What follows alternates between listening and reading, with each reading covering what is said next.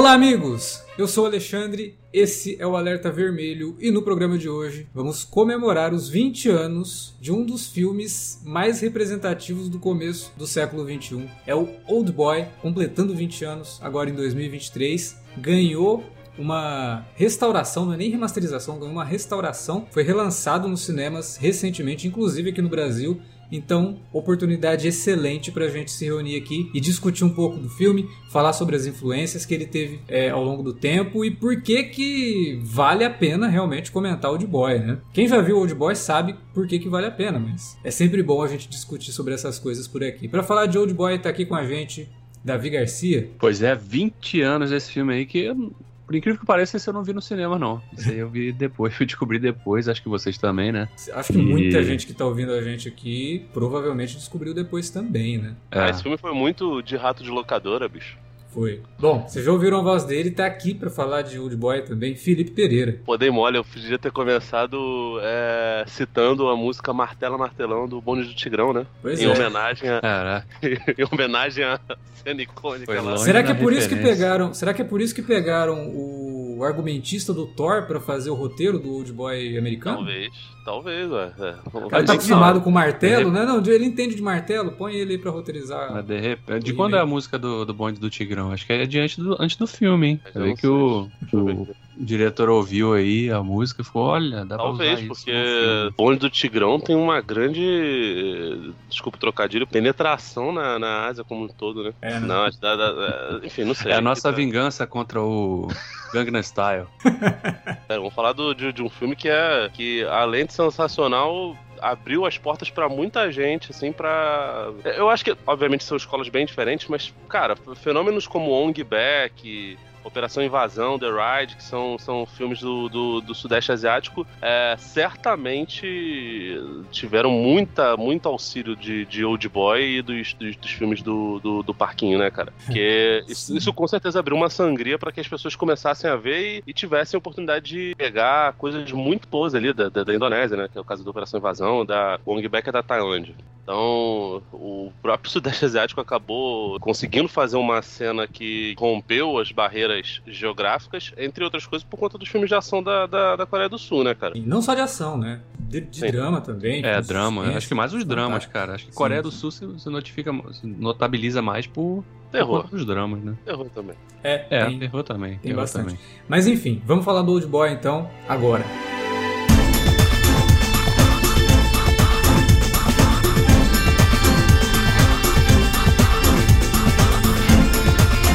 Felipe já queimou a largada um pouquinho para abertura aqui do, do, programa, né? Falando dessa questão do Old Boy. É que a gente às vezes vem discutir aqui filmes que estão completando 50 anos, 40 anos. A gente tá falando de um que completou 20 agora, né? E, pô, 20 anos dentro da história do cinema é um tempo relativamente curto, né? É, embora seja um tempo considerável, mas é um tempo relativamente curto. E por que, né? Um filme que tem 20 anos já tem esse peso todo. E é muito por conta disso que o Felipe havia começado ali na introdução dele a falar. Porque não que a Coreia do Sul não estivesse produzindo nada, muito pelo contrário, tem uma produção de cinema já longeva, mas não chamava a atenção do Ocidente. E quando não chama atenção do Ocidente, a gente tá, não está falando do Brasil, a gente está falando de Hollywood. Porque a gente acaba recebendo esses filmes ou tendo é, a vontade de assistir por ouvir falar de estreia que consegue ter pregnância no mercado norte-americano. E Old Boy foi um caso desse que passou por Cannes antes né, de, de chegar no mercado norte-americano, já passou por Cannes, já gerando todo um barulho, muito por conta da violência, que acaba gerando também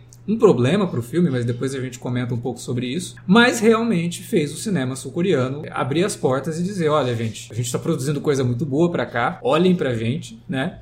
E também consumam nossos filmes, porque a gente sabe fazer cinema e o Old Boy é uma prova cabal que o cinema sul-coreano é riquíssimo em estilo, em substância, né, na forma como organiza tudo ali. Tematicamente, Old Boy é um filme riquíssimo. E no mesmo ano havia saído um outro filme também que é igualmente impactante, igualmente excelente, que é o Memórias de um Assassino. Não sei se vocês uhum. já assistiram. Quem tá ouvindo, é, não sei se já viram, mas se não viram, corram para assistir, porque do mesmo ano você vê né, o cinema sul-coreano lançar dois filmes desse tamanho no mesmo ano só significa que já estava sendo feito coisa muito boa antes, só que sem o impacto, sem o barulho. E aí a gente começou a receber filmes é, sul-coreanos é, com mais frequência. O Old Boy é o grande responsável por isso, não tem como negar, né? E, e, um dos grandes responsáveis pelo Old Boy fazer isso é o Tarantino, né? Que foi um dos maiores é, entusiastas, entusiastas né? do filme lá nos Estados Unidos e lutou é, ele pra foi... chegar. E por quê, né? Eu tava até vendo isso antes da, da gente gravar, né? Que o Tarantino realmente fez muita propaganda pro filme. Primeiro porque ele foi na época, o filme foi exibido em Cannes, né? E ele foi na época o presidente do júri, né? E ele ficou babando muito o ovo do filme lá, adorou. O filme ganhou prêmio, inclusive, naquele, naquele ano. E ele ajudou bastante a divulgar o filme nos Estados Unidos, né? Sim. Ah, caramba, então... eu vou te falar, Davi, é um filme bem babável, né, cara? No... Não, claro. Mas não é, é qualquer. Não é, não é difícil mas... você babar ovo. Sim, mas, ter, é, mas ter o peso de um Tarantino naquele Exatamente. momento falando cara, ajuda mais ainda, né? O, o Taran... Esse, esses dias eu tava vendo. Acho que eu até falei com, com o Alex sobre isso. Eu revi, né, o It the Killer do Takashi Miike, né? Até baixei o mangá pra ler, sei que é completamente diferente. Cara, é maravilhoso. Não sei se tu já chegou a ver o, o Davi. Não. Assim, ele é bem diferente, até pela, pela, pela filme japonês, de um cara doidão, que é o Takashi Miike, super gore. É, é um filme que é meio paródia de, de filmes de ação. Ele usa um CGI bem vagabundo, assim, de propósito, para poder é, fazer piada com as coisas. Mas, cara, é, é um filme que beira ali o extremo, é bem bizarro. E, porra, tu vai ver o filme. Tu lembra do Kill Bill, aquele cara que fazia o Charlie Brown, da, o, o sujeito que era o, o maître ali do, do restaurante onde os Crazy 88 é, fizeram a bagunça toda? Uhum. Aquele cara é o roteirista do, do, do It the Killer. E o, o, Tarantino, ele pegou o Takashi Miike e colocou ele para fazer um personagem lá no, no filme do Eli Hot, no, no Albergue. É do, do parça dele, né? Do Eli Hot. Eli Hot já, já, atuou em alguns filmes do, do Tarantino. O Tarantino gosta de fazer isso. Pega atores e... Inclusive, o Tarantino fez um filme do Takashi Miike, o Sukiyaki Western, Western Jungle. É. Que nem é legal. Assim, o, o, o Takashi Miike, inclusive, tem outros faroestes melhores do que, do que o, o Django dele, né? Assim, cara, Tarantino é completamente maluco por, por, pelo cinema de ação é, da Ásia, no geral.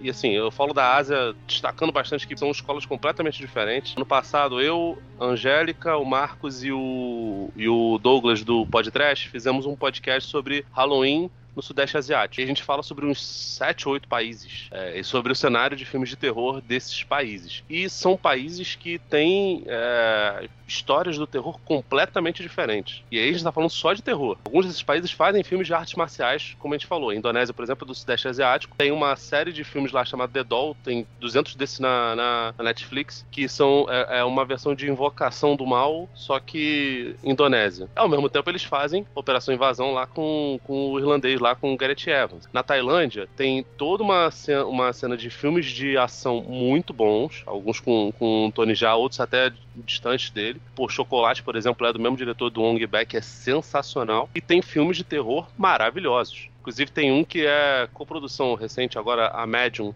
que é coprodução tailandesa com a Coreia do Sul, que é do diretor daquele Espíritos, o Shutter. Uhum. É, e a Coreia do Sul, igualmente, tem uma, uma cena de filmes de terror maravilhosa, uma cena de filmes dramáticos muito boa. Não à toa, teve um Oscar para melhor filme há, há pouco tempo, né? É, recentemente. E se teve isso, se deve ao, ao Old Boy, sabe? Se a gente conseguiu chegar a ver um é. Oscar sendo entregue como prêmio principal para um filme sul-coreano, cara, é e assim, nada mais que isso, porque o Old Boy ainda tem uma. Ele, ele, tem uma mistura de todos esses gêneros que a gente tá, tá destacando. Pois porque é, ele é um filme de ação absurdamente legal, acho até que não é o principal. Pô, é difícil é, até classificar gênero, gênero, no Old Boy, sabe? Cara, esse, esse Old drama. Boy, você. Se você começa a assistir o filme sem saber nada da sinopse, nunca leu a sinopse, nada, cara, você vai se surpreendendo a cada 10, 15 minutos, porque o filme vai mudando de tom, vai mudando de cores, de. Sim. Né, de intensidade. Eu acho, inclusive, gêneros. que é difícil de você não pegar. Assim, eu, por exemplo, já já, fui ver, quando eu fui ver, eu já sabia da, da virada no, no, no final. Ah, eu não sabia não. Eu, e era... Não sabia não. Ah, eu vi, eu vi, eu vi bem tarde. Vocês viram, o Alex falou que viu em 2004, é provavelmente quando ele chegou aqui.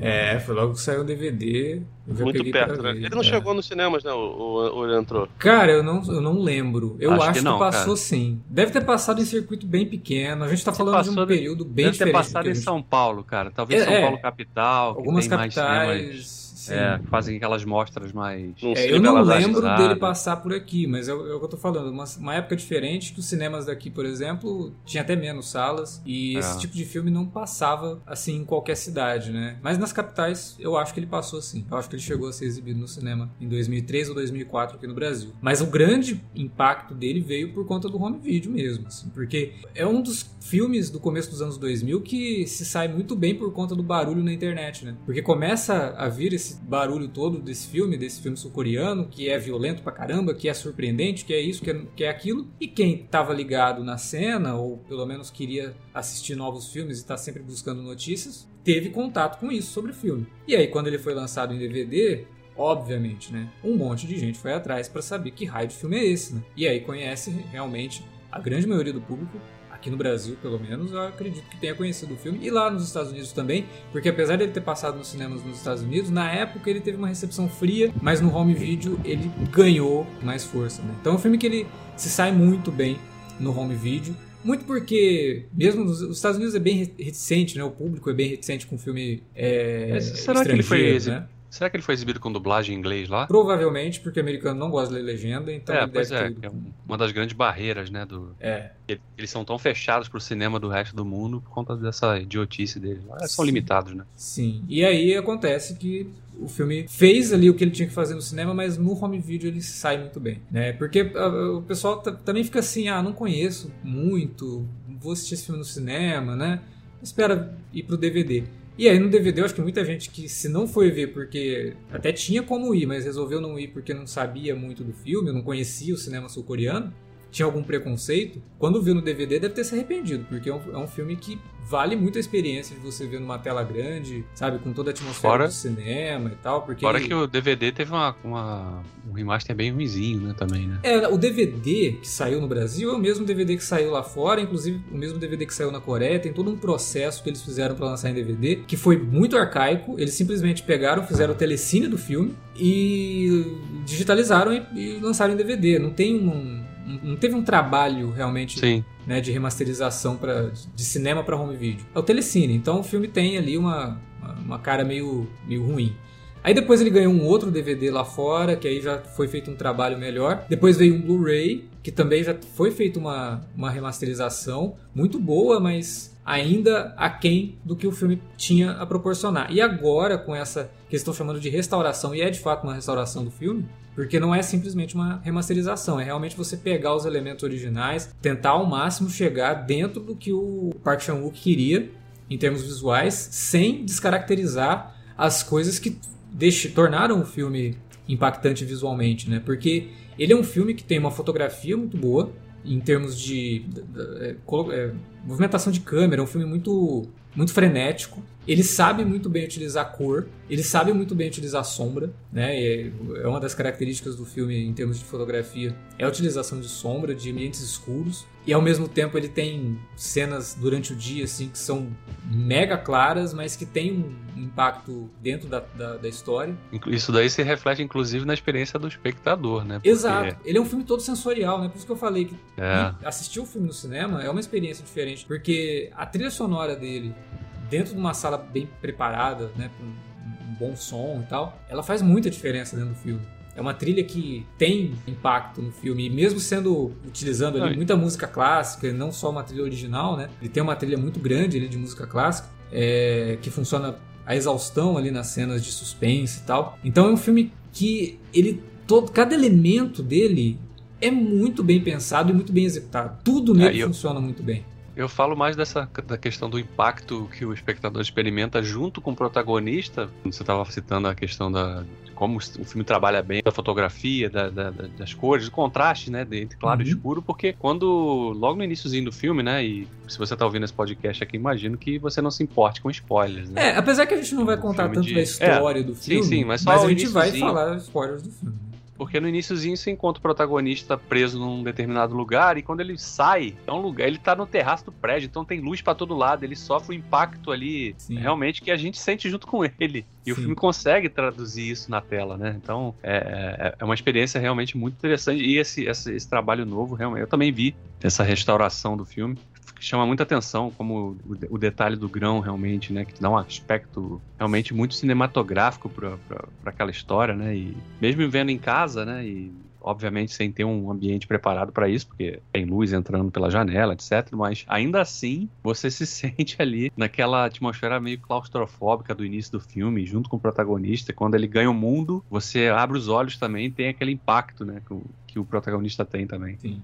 É, a trama do filme, eu acho que vale a pena só a gente dar uma pincelada, né? A gente tem esse protagonista, que é o Odaisu, né, que ele é sequestrado em 1988, depois de passar ali um, algumas horas na delegacia por perturbação do público, é, por que ele estava bêbado, completamente embriagado. Aí ele é sequestrado. Que, aliás, é, é porra, uma sequência de comédia absurda, né? Tá é, isso é uma coisa que. De... Calma lá, depois a gente chega nisso aí, que é uma coisa que é impressionante a direção do Park Chan-wook nesse sentido. É, ele é sequestrado e ele fica 15 anos no cárcere, sendo cuidado, entre aspas, ali por alguém que ele não sabe quem é, ele não sabe por que ele foi sequestrado, por que ele tá preso, né? Aí, de repente, ele é solto. E aí ele parte pra vingança. Ele parte para tentar descobrir quem que é o responsável por ter acabado com a vida dele, porque no período que ele tá preso, né, que, ele é sequestrado, matam a mulher dele, colocam a culpa nele. Ele tem uma filha que ele não sabe que fim levou. E aí, ele, ele acaba sendo solto. E ele precisa entender por que, que fizeram aquilo com ele e ele quer se vingar. Né? Então ele parte para uma busca de vingança que ele ficou na cabeça dele é, é, engendrando ali, treinando até, assistindo televisão, assistindo filmes de artes marciais e, e treinando boxe, treinando artes marciais para desempenhar essa vingança. Né? Eu até pensei aqui, a gente acabou de falar do Tartarugas Ninja, né? Que o mestre Splinter aprende artes marciais vendo na TV. Será que é influência do Old Boy? Sei lá. Mas aí tem toda a história ali que vai sendo é, desenvolvida a partir disso daí. O Felipe falou a questão da comédia. Cara, é impressionante como que é um filme pesado, é incômodo, mas que ao mesmo tempo tem cenas de humor que são absurdas no filme. O Park Chan-wook ele consegue, a gente reclama, né, às vezes nos filmes da Marvel, a gente reclama bastante disso, como que a, o, o alívio cômico entra num momento completamente fora do tom e faz você se perder durante o filme, faz você sair do filme. Aqui ele entra em momentos que você não está esperando o humor e casa perfeitamente com o filme. Ele não tira nem um pouco do impacto do que você vai ver ou do que você acabou de ver, mas o humor serve realmente como um alívio cômico, ao mesmo tempo que tem humor que te incomoda também, né? Que tem coisa que você até se sente meio mal por estar tá achando tá graça. Rindo, né? É, no, no... é ele, ele funciona tanto para isso quanto para suavizar a própria tensão de alguns momentos também, né? Sim. Sim. Né, porra, você, você tem uma cena, uma cena de extrema violência que é pontuada por algum, alguma dose de humor negro que te faz realmente ter essa sensação de que, porra, tô achando engraçado isso. Mas olha o que aconteceu com aquele cara ali. O Daisu, né, que é vivido pelo Choi Min-sik, que é cara carrega o filme nas costas, assim, em termos de, de interpretação, porque realmente, se fosse um, um, ator que não conseguisse, ia jogar o filme fora, né? Porque o que ele faz nesse filme é, é impressionante. É, é, um personagem esquisito, né? Então tem momentos nele, assim, que você olha para ele e você fala, putz, o cara tá meio, meio pirado mesmo, né? E ele, aquela coisa dele rir em, em situações de, de, de desgraça, porque ele tem aquela frase, né? Tipo, Sorria e o mundo sorrirá com você. Chore e, e você vai chorar sozinho. Então ele sempre busca, na, na, na pior das situações, sorrir, né? Pra cativar as outras pessoas, em vez de simplesmente chorar e ficar sozinho e ser só considerado um cara triste, não sei o que. É numa história de vingança que você vai sendo surpreendido a cada momento e vai vendo que é uma história de vingança que não é nenhuma vingança dele, é uma outra vingança. e essa outra é. vingança vai para um lado, cara, completamente. É uma, é uma grande alegoria, né? A, a, gente tem aquela história de. Se você vai partir para vingança, comece cavando duas covas, né? Uma uhum. para você depois. E é basicamente o live action disso, né? Você. É, é, é que a vingança em si não é dele, é do outro cara. E o outro cara destrói a vida de um monte não, e, de gente por uma situação coisa. que é mega bizarra, sabe? Tipo, uma situação que o cara leva muito é, não, e, pra um lado parte da genialidade disso que você tá falando também é que quando passa de metade do filme que você já você já simpatizou com o protagonista, você tá torcendo por ele, você descobre que o cara também era meio filho da puta. Sim. Porque ele ferrou a vida de, de, de pessoas. E aí você, pô, hum, mas sério. Pô, peraí, esse cara. Pô, mas também... a vingança é muito desmedida. Sim, coisa. claro. Porque, mas eu digo assim, tipo, você já O que tá acontece na... com a pessoa que ele afeta não é só culpa dele. Claro. Sabe? E assim, é culpa do próprio cara também que quer ser claro, claro. Então, Ele só teve o segredo exposto, mas. sim. Pô, cara, tava você- fazendo, você- tava cometendo Vocês, aquele vocês estão muito, muito tolerantes. Eu, eu tive que ver nove jogos mortais em seguida. E aí você vai vendo como é que é o, o Tobin Bell, rancoroso pra caramba, indo atrás de absolutamente todo mundo. Pô, tem- é- cara, tem um filme que ele, que, ele, que ele manda matar o sujeito que vendeu uma moto ruim pro sobrinho dele. Aí vocês estão falando que o sujeito que. que o, o vilão que planejou as coisas todas contra o Daejo, ele não tá errado. Pô, irmão, isso é cinema, cara. Cinema é isso aí, cinema é rancor, cinema é. é- Mas aí é que tá, cara. É incrível como tudo isso funciona bem. Porque É, por, um, é um porque erro fica de na mão... linha tênue de, de, de ser um. Ah, não, muito exagerado. Isso aí Sim, forçou porque tudo que acontece no filme, depois que você descobre por que que aconteceu, você fala, porra, mas isso é, um- é uma sequência de eventos que pra cada uma dessas coisas funcionar, ela precisa de uma coisa muito específica que é implausível, sabe? Ele, ele fora- funciona fora- porque ele é milimetricamente calculado pra ser desse jeito, ele desencadeia certinho em cada ponto. É por isso que, tipo assim, um cara. Você pega. Fizeram um remake, né? Do Spike Lee, que, enfim, é- é- é bastante desnecessário, entre outras coisas, porque ele claramente não consegue acoplar todos esses fatores juntos. É a prova viva de que certas histórias realmente é melhor você deixar, deixar intocado. É. Não que elas não sejam, sejam. Hoje em dia, por exemplo, tem até uma. Eu, eu vi um podcast muito legal sobre o psicose do Gus Van Sant que me fez ter uma outra visão sobre, sobre o filme. Eu continuo, obviamente, não tem nem comparação com o filme do Hitchcock e tal, mas eu, eu, eu olho para pro, pro psicose do Gus Van Sant com muito mais paciência do que da primeira vez que eu, que eu vi. Acho que ali tem um sentido de, de, de ser, especialmente pela estética queer. O Gus é um sujeito LGBTQIA+, enfim, e, e ele bota vários elementos ali. é, e como Psicose é um filme que, de certa forma, moldou um, um, um, um vilão LGBT, né? Que a gente não sabe exatamente o que, que o Norman Bates é. Porra, é, é foda, né? É, O cara, ele, ele acaba levando pra, um, pra uma outra estética e muda a coisa toda. Enfim, no caso do, do Spike Lee, ele não conseguiu acertar isso. Porque a parada é muito milica- mi- milimetricamente pensado, tá ligado? Até esse Mas lance... tem toda a questão da sensibilidade é, artística de um, de, um, de um cinema que não é o cinema norte-americano, sabe? Sim, quando você cara. vai transmitir isso pro cinema norte-americano, você tem que pensar nisso. E aí quando você. E é, aí as traduções já não são tão, tão, tão legais. Pô, cara, esse Então. lance que você falou do, da vingança, que você vai, vai praticar vingança, cabe duas covas e tal. eu acho até que funciona melhor até com, com um ditado nosso. O Davi sabe bastante dele, inclusive, porque ele também é, é carioca, que é, que é aquela conversa de que é, se você ficar bolado, você vai ter dois trabalhos. O de ficar bolado e de desbolar. Achei que você fosse é falar que a exatamente vingança nunca é plena, mata a alma e envenena. não, não, não, não. Isso aí. é, Não, é- no caso aqui é exatamente o inverso, né? Porque isso aqui é o antes São Madruga, né? Agora, no caso do, do Se Ficar Bolado Você é Dois Trabalhos, é exatamente isso daqui, cara. Porque o personagem vai. O Daejo vai, vai se embolando com isso. Inclusive o vilão também, né? Que O vilão mais pode- ainda, né? Porque o cara dedicou a vida inteira a, a praticar esse, esse ato de vingança. O vilão, o vilão também tem uma paciência, porque um, né? O cara faz um planejamento de 15 anos. Ele espera 15 anos. Ah, mas aí, cara, é- aí eu acho que Não, é. se você for ver, é a- a mais veia- de a veia- 15, A né? veia meio shakespeariana da, da, da, da parada, cara. É mais de 15, né? Porque o planejamento É, não, tô- começa assim. É, tô a partir do momento. do Porque assim. que o cara a- ficou preso, né? Porque, óbvio, ele, ele começou bem antes realmente a planejar Não, aquilo são, são uns- deve ser uns 30 anos, porque se o, se o Daejo viu aquilo ali com, sei lá, com, com 15 anos, porra, ele já, já tinha trintinha pelo menos, né? É, eu Deve- acho que o de planejamento 30 dele começa antes mesmo do Odaisu ter família constituída. Pois Porque é, faz parte do planejamento do cara destruir a família dele também. Ver qual é o rumo dele, sabe, atacar o sujeito que foi, entre Entanto- aspas, bullying na escola e que destruiu.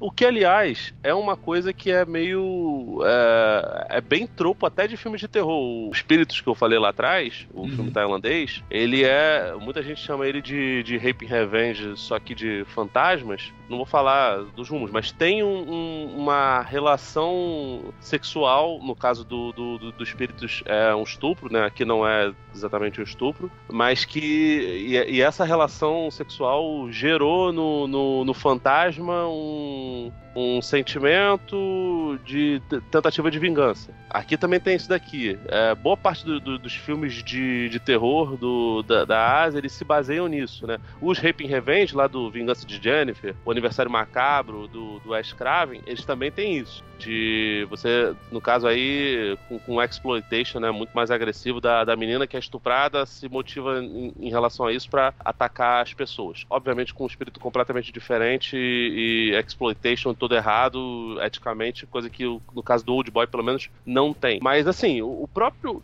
se você for ver o, filme hoje, é complicado, especialmente se você for, for, for uma pessoa que tem certas sensibilidades, porque o, o personagem do, do, do Daejo, especialmente no começo, ele é um bicho de puro instinto, né, cara? Aquela Sim. cena no início que ele tá descendo o elevador, eu acho aquela cena sensacional. Eles não falam o que, que aconteceu. Ele, não precisa, né?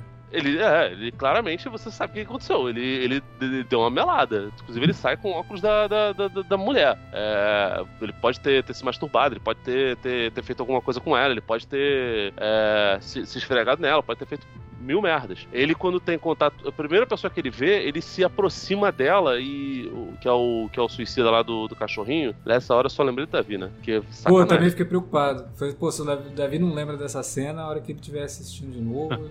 Nossa, cara. Não, ele, não ele mas é, eu fico, eu fico aliviado. do cachorro, cara. Eu fico aliviado. É verdade, parece bastante com o Loki, né? Eu, eu fico aliviado porque o, o desfecho da cena dá pra ver que é uma pelúcia. Então. Nossa, é muito. É, mas enfim. E, e, ele tem contato com o sujeito, ele fica assim tentando esfregar o, o, rosto. Me lembrou muito. Eu tava conversando com um brother que tá morando no, no Mato Grosso e ele falou que vende algumas coisas para Vende fumo, né? Pra garimpeiros. E ele falou que o, o, o estágio mental de boa parte do pessoal do garimpo é tão bizarro que se você chegar do jeito que você está agora, perto deles, os caras os caras estão tão acostumados a, a, lidar com, com sujeira o tempo todo, estão tão mergulhados na, na, na, na, lama do garimpo, que qualquer pessoa limpa é, tipo, porra, o ápice da, da, da humanidade, tá ligado? É, é bizarro. Então, tipo assim, o cara ficou 15 anos, cujo contato sexual mais, mais pleno dele era aqueles vídeos de ginástica que passavam na televisão. Não sei como é que é a programação da, da, da Coreia, especialmente... Pô, se, ele tivesse assistindo, se ele tivesse assistindo, sei lá, banheiro do Gugu, ele ficava maluco. Tá, caraca, ia, ia faltar, ia ficar drenado, ia ficar fudido. Não ia precisar do gás, né? É. O cara já ia desmaiar ali.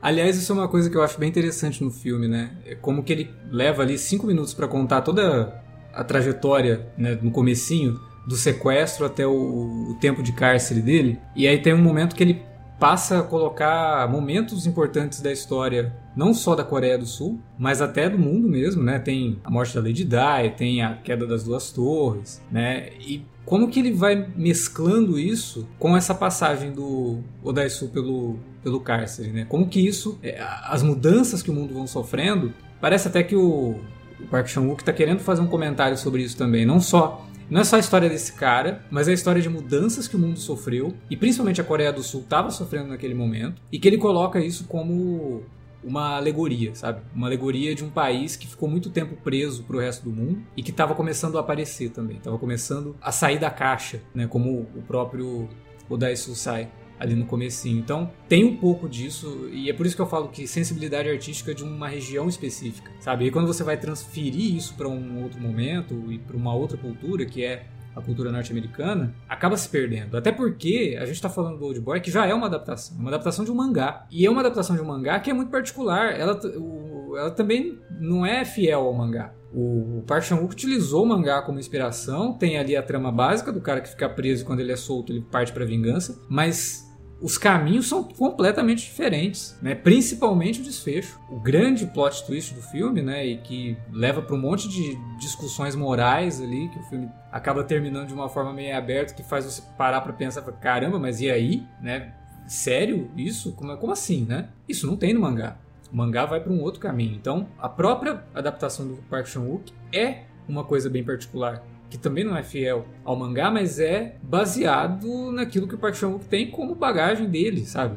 A história que ele viu poderia ser contada ali. E quando você vai fazer um remake, é uma outra história, sabe? Tem que ser uma outra forma. Não dá para ficar simplesmente copiando o mesmo filme em vários momentos, mas também não dá pra. Ah, eu acho que eu vou fazer isso aqui tão diferente que vai dar um outro sentido e aí você assiste, mas tá, mas ficou pior, né? Porque o filme do, do Spike Lee mesmo eu acabei de falar, tem 5 minutos o original para contar tudo o que acontece com ele até ele ser preso. O Spike Lee leva 15 e é arrastado, sabe? É chato. Então, é... é muito da necessidade também do cinema hollywoodiano de mastigar demais a, trama. Explicar trama, né? certas coisas ou é. introduzir certos elementos pro personagem para você tá já ligado que o, que o filme do Spike Lee ele tem mais, menos de 10 minutos é quase 15 minutos a menos do que o, o, o, coreano. Então, pois é. E ainda assim ele consegue fazer isso. Porque... O coreano consegue tá. dizer tanta coisa sem precisar de diálogo. Enquanto que o americano tem muito diálogo que não tá dizendo nada, sabe? Tipo, era só mostrar, era só você deixar a história ser contada de forma natural,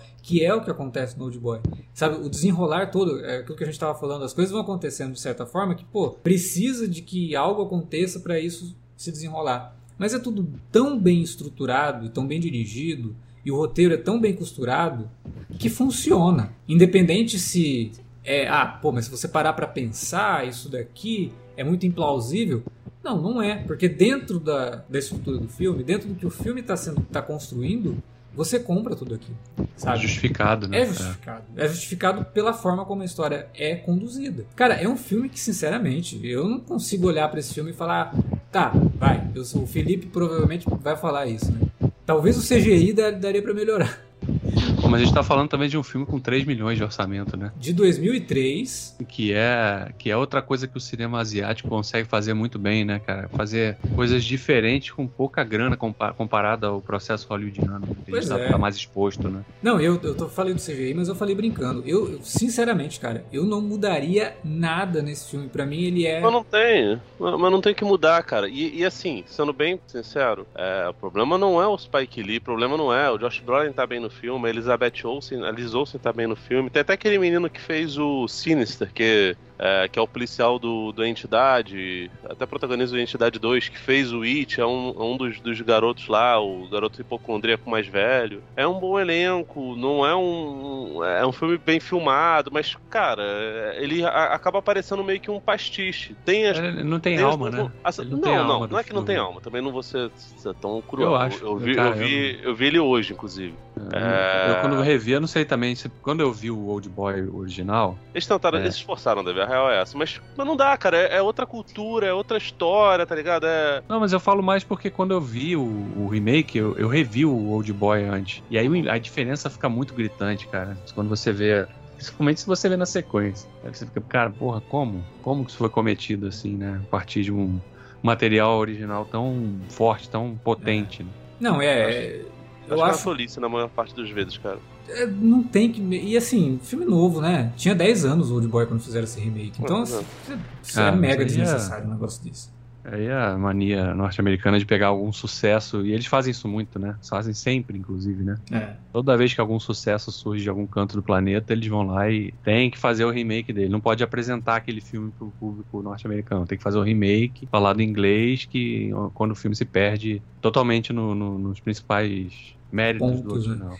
Que é uma coisa que eu queria comentar, né? Eu tinha falado no começo ali que o filme ele foi muito impactado pela notícia de que, olha, o filme é violento pra caramba, tem cenas grotescas e não sei o quê, e aí todo mundo foi ver o filme por causa disso, né? Muita é. gente foi ver o filme por causa disso, por causa de todo esse barulho em cima da violência do filme e tal. E que eu acho que deixa as pessoas menos preparadas para o que de fato o filme impacta. Porque ele não é impactante uhum. por causa da violência. Sabe, a violência tá lá e beleza, eu acho que ele lida com a violência de forma absolutamente impecável, porque ela te incomoda quando precisa, mas tem momentos que ela te incomoda porque você não tá vendo o que tá sendo feito. Tipo, a cena que ele corta a própria língua, por exemplo, aí já vai para um spoiler, né? A cena que ele corta a própria língua, por exemplo, ele não precisa mostrar aquilo. Né? Porra, é, de ele fato, só... né? Porque você ah. praticamente sente a dor do maluco ali. Pois hora. é, a gente viu Sons of Anarchy, que tem uma cena de decepar a língua que é explícita, né? E já é um troço assim, mega, ah, caramba, né? Que coisa. Ah ali não precisa, porque o filme é tão bem dirigido que aquele momento ele sabe que ele não precisava mais chocar. Ele já, já tinha chocado a gente psicologicamente com o que tinha acabado de ser ah. revelado, sabe? E aí acaba deixando de lado toda a discussão que o filme faz em relação não só à questão da vingança, mas à própria natureza humana. É um filme riquíssimo em discussões psicológicas, sabe? Uhum. É um filme que tem muito a fazer você pensar, né? O próprio Odessu, ele fica se perguntando, eu serei a mesma pessoa depois que eu completar a minha vingança? Isso vai me levar a algum lugar? Né? Será É, que eu vou ele- conseguir é, o- voltar ele a ter tem uma, uma, vida uma normal? consciência muito grande sobre, sobre como. Acho que assim, a partir do momento que você fica tanto tempo isolado em situação paupérrima, pô, você, você cria a, a necessidade te faz aguçar outros sentimentos, né? O sujeito ele fica obcecado por descobrir qual é o gosto do bolinho pra poder descobrir onde, onde ele ficou e, e vai atrás que nem um, que nem um maluco, né? É, mexe muito com isso. Mas é doideira, Olha. porque ge- geralmente a gente pensa que o cinema é, uma das máximas do cinema é não, não, não fale e mostre.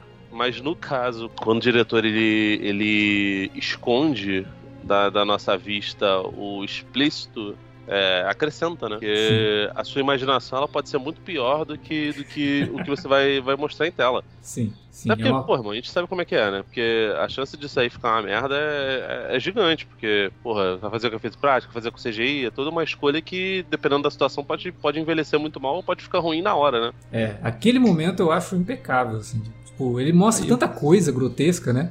Que a hora que ele vai cortar a linha, você questão- fala, nossa, você vai mostrar isso mesmo? Não, não vai, não precisa.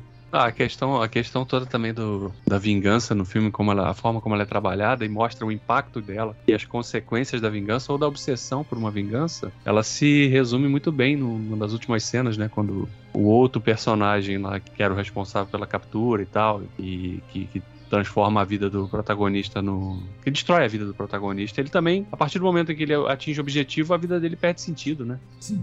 Aquele não tinha tempo mais todo. motivação nenhuma Cara, pra pensando, estar peraí, agora, o que que eu. que- porque cada passo que ele tomava ao longo do tempo, dos anos, era pra atingir aquele objetivo e só aquilo interessava. Nada mais na vida dele tinha importância. E tem até uma subtrama sobre ele ter um problema cardíaco, né? De ser uma pessoa que não vai ter uma vida longa mesmo. Uhum. E aquela historinha que ele conta que, ah, eu tenho um marca-passo e eu pedi pro médico me dar o controle remoto desse marca-passo pra eu desligar ele quando eu não quisesse mais viver. É porque ele já tava pensando nisso mesmo, né? Mesmo Sim. que fosse só uma historinha, né? Que a gente acaba descobrindo que não tinha nada daquilo, mas é, ele tinha aquele ímpeto mesmo, que a hora que eu fizesse esse cara, né, o Odaisu, sofrer tudo que ele tem que sofrer, e ele descobrir por quê, eu não tenho mais motivação, não tenho mais por que viver. Né? Eu só precisava fazer ele entender por que de tudo isso. né? Então, cara, e, e o cara destrói não só a vida do Odaisu, mas destrói a vida de outras pessoas. Destrói a vida da menina com quem o Odaisu se envolve, por conta de tudo que acontece com ela, mas também depois por conta da grande revelação do filme. Destrói a vida da mulher do Odaisu, né, da esposa do Odaisu, porque ela é simplesmente morta, simplesmente porque era casada com o cara, e pra servir pra um- eventual perseguição ao Odaisu pela Coreia, como se ele fosse realmente assassino da esposa. Então, pô, o cara destrói a vida de muita gente. né? Do sujeito lá, que é o amigo do Odaisu, que tem um cybercafé, né, que acaba morrendo também porque fala demais, do mesmo jeito que o Odaisu, que ele fala, né, É. você tá passando por isso porque você fala demais. E o amigo dele é a mesma coisa. Aliás, o amigo dele é mais responsável do que o próprio Odaisu. Sim. É, é meio bizarro isso, né? Talvez esse seja Quando um você- esquisito do roteiro. Porque, na verdade, aquele- o, o grande responsável por tudo é o amigo do Odessu e não o Odessu. É, o, o- motivador ali, a, a história ser passada pra frente, né? Exatamente. Porque, É, é. E, e ele é tão responsável que ele nem se dá conta. Porque quando o Odessu pergunta, ah, você lembra daquela menina e tal? Ele, ah, lembro. Aí ele começa a contar a história como se tivessem contado pra ele, não como se ele tivesse inventado, né? Uhum. que ele inventou tudo mesmo. Né? Então, assim, é muito louco, né? Como que uma mentira. Até, até isso, né? O filme acaba tocando em alguns pontos, né? Como uma mentira contada ali acaba se Ah, tornando esse- verdade. Né? Esse filme tem trocentas camadas, cara. Não, se, é você se você assistir uma, duas, três, quatro, cinco vezes, você vai sempre descobrir uma coisa nova. É. Ou fazer uma leitura de uma forma diferente, de repente, né? Ainda tem, além de todas as vítimas, ainda tivemos um povo, né? Coitado do povo. cara. Aliás, Ah, mas, a- é, a mas, gente mas falando aí é questão do povo. normal, cara. Isso é comida o- dos caras. É, nem, nem, nem tanto, calma lá. É, existe um prato coreano, sim, que é com o polvo recém-morto. Eles matam o polvo e você come. É, Aham. ali ele pega o polvo vivo e tal. Não, tem um, o prato deles é, na verdade, eles colocam, um- eles fazem tipo uma caldeirada e com aquela água fervente, molho, tudo, eles colocam o polvo ali. Então o polvo morre no processo do cozimento. Isso. Entendeu? Não é que eles matam antes do prato ser feito, não. Eles matam no processo No da processo do confecção do Não, prato. tem.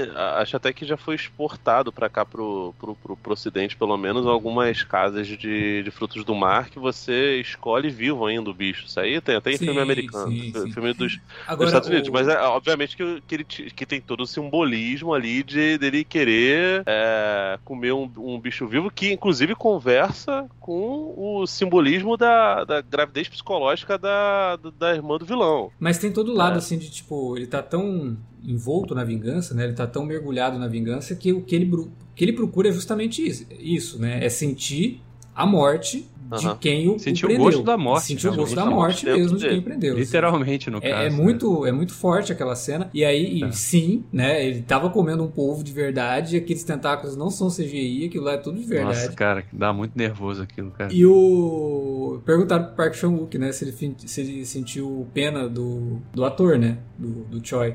Aí ele falou que não, ele ficou com mais pena do polvo mesmo. É. É, não, não deu pra botar que os Inclusive, animais que- não, foram, não foram agredidos nesse filme. Não, não. Teve deu. que repetir a cena duas vezes, inclusive.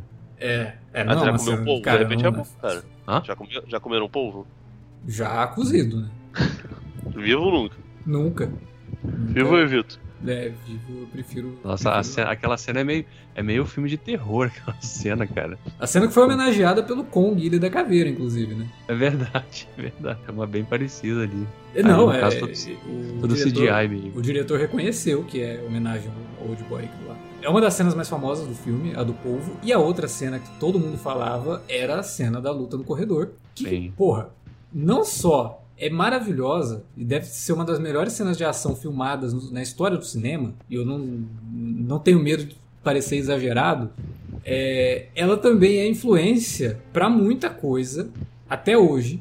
Inclusive, né, séries da Marvel da Netflix, que todas elas tinham cena de luta em corredor, principalmente a primeira, né, que foi a do Demolidor, é inspiradíssima na cena do Old Boy, cara. A do Demolidor, inclusive, até a tonalidade de cor utilizada na cena é a mesma do Old Boy, que é um esverdeado, meio escuro e tal no corredor. É completamente inspirado nessa cena do Old Boy que, porra, na época todo mundo ficou, cara, como que eles fizeram isso, né? Porque ela é realmente um take só, não tem nenhum corte, nenhum tipo de edição. A única coisa que foi acrescentada depois é a faca, que é, é CGI. A faca que tá nas costas do Odaisu é em CGI. Mas o resto é tudo num take só. E a Porque também se você cena- me falasse que era uma faca de verdade, porra, aí o cara Não, é, podia cara- ser daquelas facas cenográficas, né? Você Sim, sim. cola zoando. cara. Não, Só né? pra Ali né, é- o cara fazer uma sequência toda daquela com o negócio gravado nas costas ali ainda. Não, pode, pode enfiar aí que eu aguento, eu consigo. Já comi um polvo mesmo, o que é uma faca nas É, costas? o método, né? Ator de É, método. ator de merda. Mas assim, o, cara, essa cena é incrível. Ela é muito bem feita, né? Eu tava assistindo com a minha esposa, inclusive. A gente terminou de ver o filme. Ela comentou da ação do filme, né? Ela falou, nossa, é, até hoje, assim, você consegue ver coisas que esse filme influenciou até John Wick, né? Porque é óbvio, a gente já tem podcast sobre John Wick aqui. John Wick é realmente muito inspirado pelo cinema de artes marciais é, asiático, mas você vendo as cenas de luta, aquela cena dele entrando no, no apartamento do, do cara, né, que é aquele apartamento gigantesco, aquela cobertura gigantesca no, no prédio, e lutando com todo Cara, é muito John Wick aqui. É, é muito aquela, aquela luta que você sente o soco que é dado ali por ele, pelo personagem, você sente o perigo da cena, é muito bem dirigido, é muito bem é, coreografado tudo aquilo, você acredita naquela cena de luta. E até hoje, o, o troço não envelheceu, ainda continua muito bom.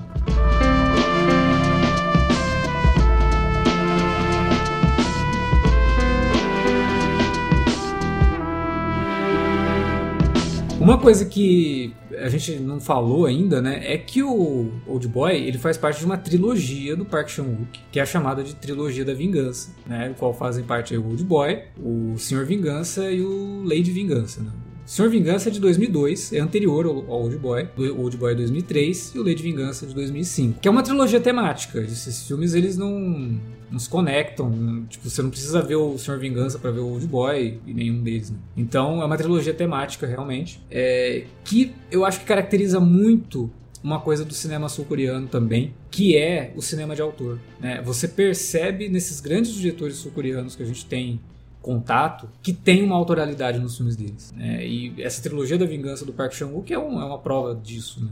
E a gente tá falando de cinema de autor no começo dos anos 2000, que é uma coisa que já não era tão mais falada no cinema ocidental, né? Mas aí a gente tem isso lá no, no, no cinema sul-coreano. O Bong Joon-ho, por exemplo, você pega a filmografia do cara, você identifica elementos ali que são é, característicos do que ele tá falando. Né? E o Park Chan-wook também tem isso. Então, são dois cineastas, pegando esses dois exemplos, são dois cineastas que você consegue perceber autoralidade. E recomendo também os outros dois, né? A gente acabou não comentando sobre esses filmes porque o podcast é sobre o Old Boy, mas são dois filmes altamente recomendáveis com apesar de ter o tema da vingança, filmes bem diferentes entre si também, né?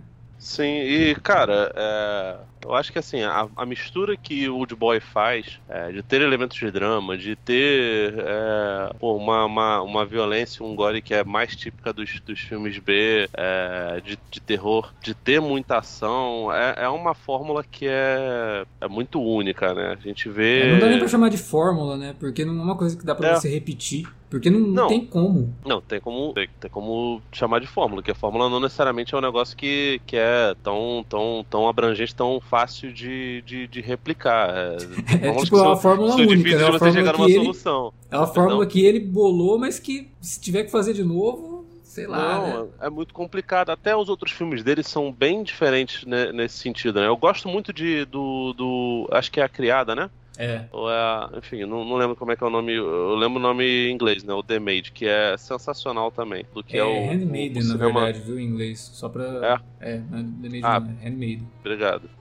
É, que, que, é um filmaço, por sinal, também, né? Sim, sim. E, e, assim, cara, o Old Boy, ele é, ele é uma boa introdução pro cinema sul-coreano, que tem muita coisa boa. Né? para além até dos, dos parasitas da vida. É, os filmes do parque, por exemplo, são, são sensacionais. Alguns deles conversam com, com, com gêneros é, bem diferenciados, mas essa coisa de conseguir é, misturar todos esses gêneros de uma maneira tão, tão, tão única, eu acho realmente que é, é difícil de, de, de pensar em, em, movimentos iguais, sabe? Em coisas tão, tão boas e tão bem pensadas. É, é, é, doido, né? Um é filme de duas horas, cara. Ele tem 120 minutos cravados, assim.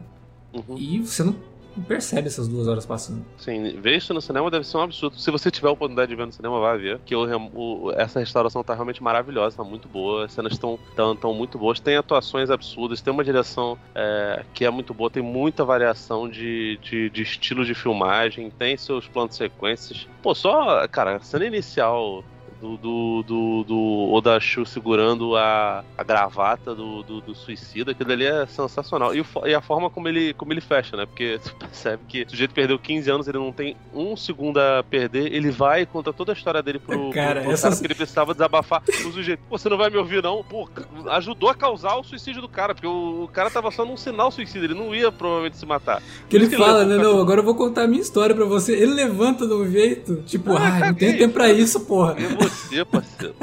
Quem é você? Pô, cara, é sensacional. Tipo, é, é realmente, é indiscutivelmente muito bom, cara. É... Não, e é foda como ele retoma o plano dele segurando o cara, depois no final, numa outra cena, né? Do vilão, do menino, né? Segurando a, o braço da irmã. É doido isso, cara. Ele retoma a cena completamente, assim, você fala, nossa, olha como é que ele tá fechando isso, né? Sim. É uma rima visual, de fato. Né? Aí, ó, chama o viu, cara. Finalmente podemos falar aqui de uma rima. Rima mesmo. Muito legal. Tudo muito orgânico. Cara, é.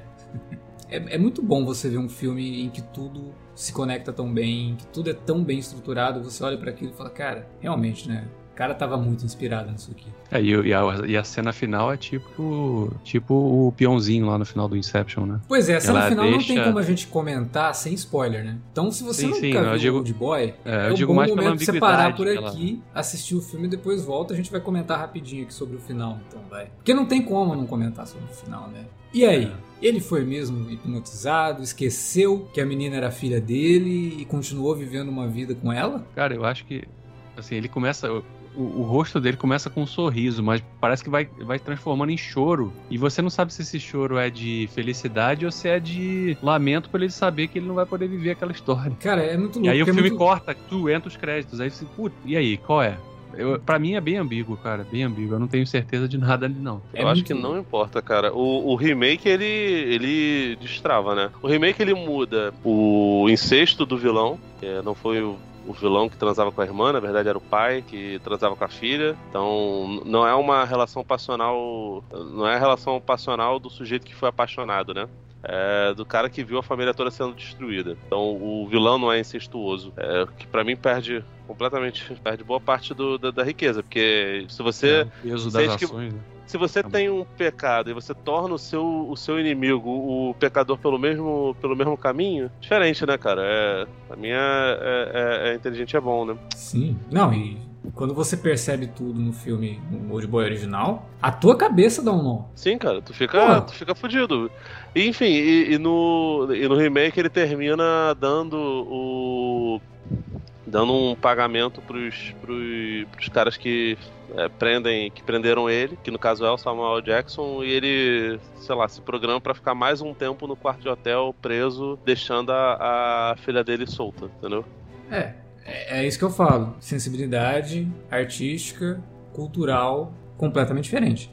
É, cara, é, é uma. Pro cinema norte-americano, o fim do Old Boy original não funciona não aceitaria. Quer resposta, quer resposta. É. Eu vou te falar, eu gosto. Eu, eu, eu, isso é um negócio até que eu gostaria de, de escrever mais, porque é, é, um assunto que, que muito me interessa. Eu, eu não sou uma pessoa contra remake, sabe? Eu recen, recentemente eu. Não, também não, tem remakes que eu adoro, inclusive você também. Não, não, mas aí eu, eu não tô falando dos, assim, do, do, dos filmes que a gente, é, sei lá, pega um Scarface ou Cabo do Medo, por exemplo, que são, são muito diferentes e a gente não pegou esses, esses filmes contemporâneos. Né? No caso do Old Boy, a gente é um remake 10 anos depois, a gente viu o, o coreano muito próximo, né?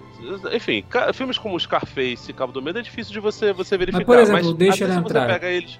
Oi? O Deixa Ela Entrar, por exemplo. Ah, eu, eu, não lembro muito não, bem. Não cara, pegando um conceito até nessa linha, o próprio Infiltrados que é um remake lá do Conflito Pois é, que a gente já até não, falou mas é aí aqui, que tá. né? O Infiltrados, o Scarface, esses filmes eles fazem é, mudanças muito grandes. Eles não, eles pegam elementos da história e eles não tentam fazer ela ela literalmente ali. O, eu acho que o problema do Spike Lee é que o Spike Lee tentou ser o máximo fiel possível e, pô, comprometeu o próprio produto. É, se perdeu Porque na se, tradução, né? Se perdeu na tradução. Se, se ele tenta fazer uma coisa que tem elementos em, em, em, comum, tem vários momentos do filme que fun, funciona bem, sabe? Mas, porra, vai chegando perto do final. Não conversa. Nossa, cara, né? vai, vai. Isoladamente eles funcionam, mas não. Sim, não cara, conversam. vai. Cara, envelhece como leite fora da geladeira. Apodrece. Fica muito ruim. Eu, eu, na real, o que eu ia citar era o Suspiria do Guadagnino, que para mim não chega nem perto do filme do, do Argento, mas é completamente diferente. Até o final ele é, ele é, ele é diferente, sabe? Funciona, e para mim é, funciona muito bem. O próprio o Carpenter vive fazendo remakes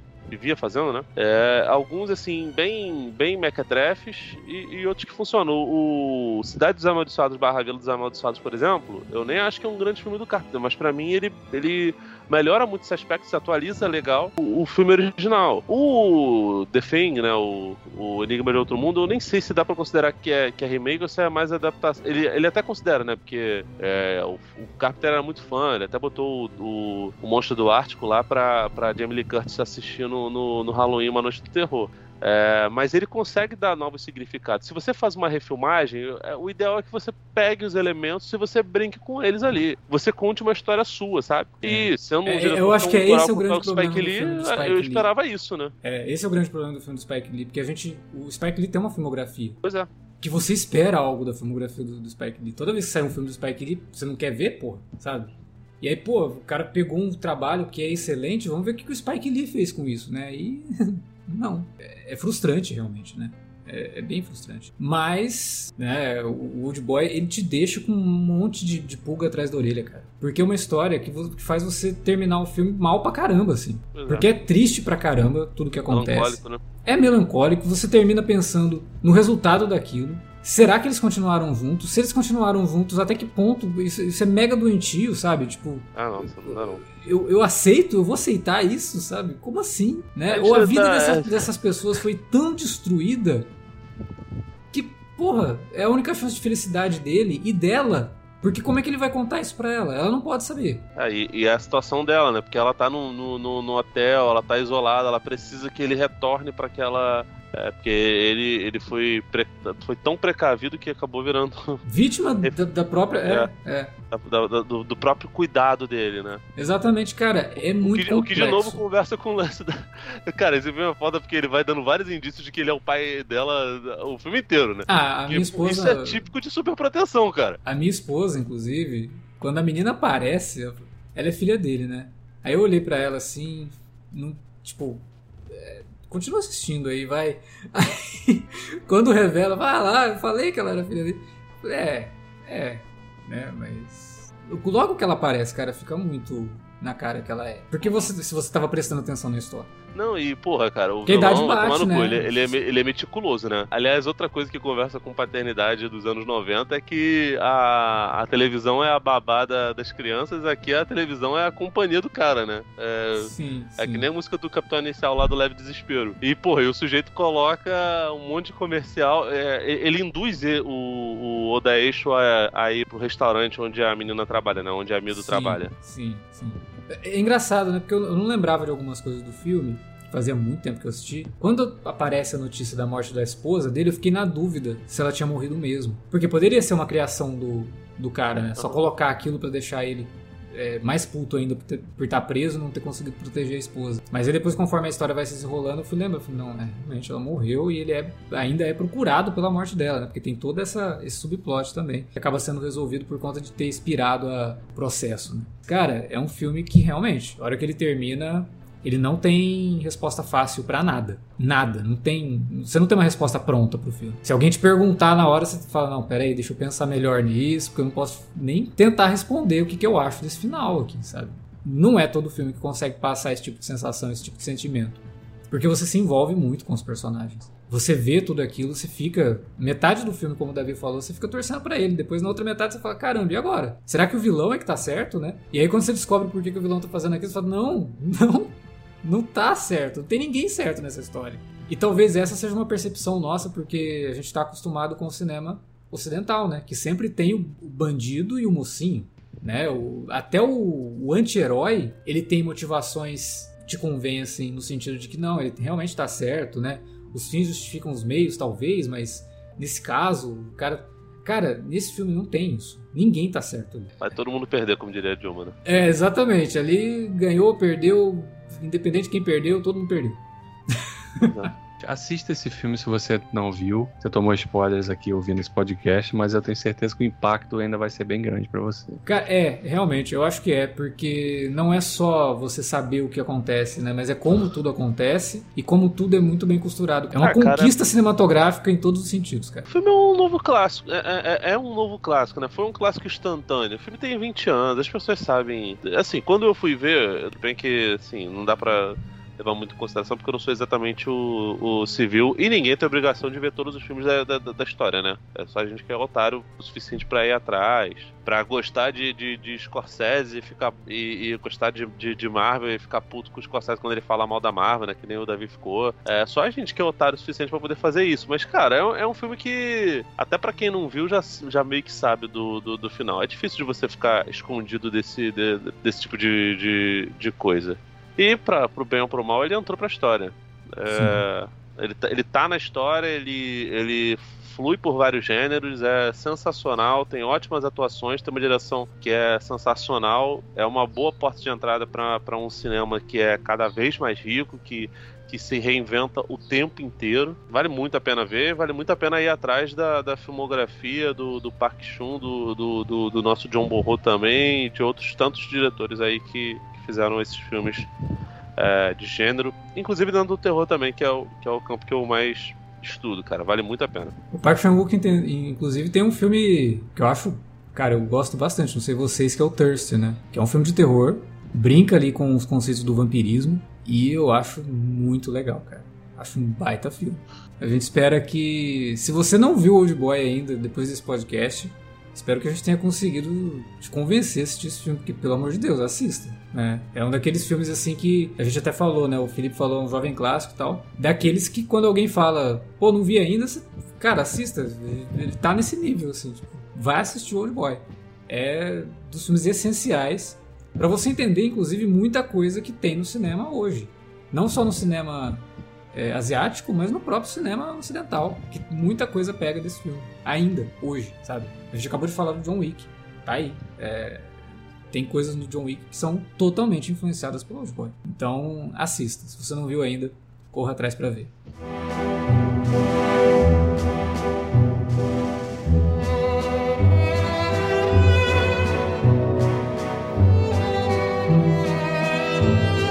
Bom, era isso que a gente tinha para comentar sobre Old Boy e com esse recado aí de vá assistir se você não viu ainda, reveja se você viu faz tempo, né? Eu fazia muitos anos que eu, que eu assisti Old Boy, tinha coisas que realmente tinham fugido da minha cabeça e foi ótimo revisitar o filme e dá até vontade de ver de novo depois que a gente comenta aqui. Então, assistiu Old Boy? Fala pra gente o que você achou do filme aí na área de comentários. Fala com a gente nas redes sociais, facebook.com.br cinealerta arroba Cinealerta no Twitter, arroba Cinealerta no Instagram, várias redes aí para você comentar e também utilizar as redes para divulgar o nosso conteúdo. Agora a gente volta, eu acho que em menos de 15 dias, talvez. Vai depender do sucesso e da qualidade de um filme que vai sair no cinema. Na semana que a gente está lançando esse podcast, se for bom, a gente grava, se for ruim, aí desencana, porque também para ficar exorcizando o filme ruim, a gente Não. pode fazer isso com um filme pior, né? Aguarde, aguarde aí o, o alerta de spoiler de Mercenários 4. Talvez, mas só que não. É isso. A gente volta então no próximo programa. Valeu pela audiência e até a próxima.